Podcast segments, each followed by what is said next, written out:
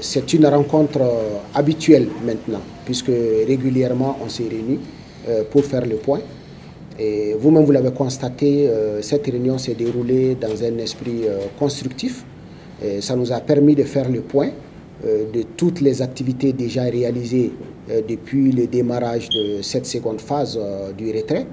Et également, au cours de la réunion, ce qui a lieu aussi de souligner et de saluer, c'est que malgré les difficultés, nous avons pu relever, soulever les défis et également envisager ensemble les mesures à apporter pour pouvoir les surmonter afin que cette seconde phase se déroule dans les meilleures conditions.